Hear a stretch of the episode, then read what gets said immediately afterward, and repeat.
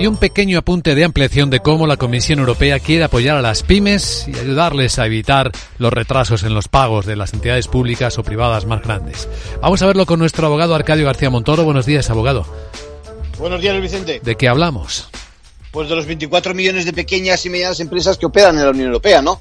La Comisión Europea, decíamos, está dispuesta no solo a poner 200 billones con B de euros en manos de las pymes de aquí al 2027, un bocado importante de aquellos fondos de cohesión, recuperación, resiliencia, sino que establece mejoras a nivel fiscal que pretenden paliar también el impacto de esas recientes crisis que ha producido en el sector dicho la economía. ¿Y qué medidas concretas propone la Comisión?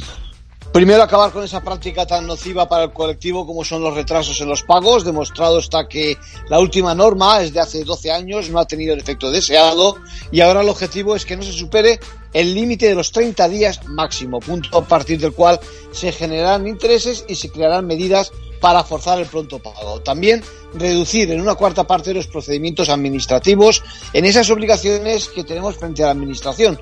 Esto además significaría también un trato especial en todo lo relativo al barco regulatorio que les afecte. Y por último, que la, la pyme que opere en varios estados de la Unión se concentre en cuanto a sus relaciones y efectos de impuestos con una única administración. En conclusión. Pues medidas necesarias llegan tarde en muchos casos, pero bienvenidas porque dinamizan esa economía y además si tenemos en cuenta que tres cuartas partes de la empresa privada está en manos de la pyme, constituyendo el 99% del negocio total. Gracias, abogado.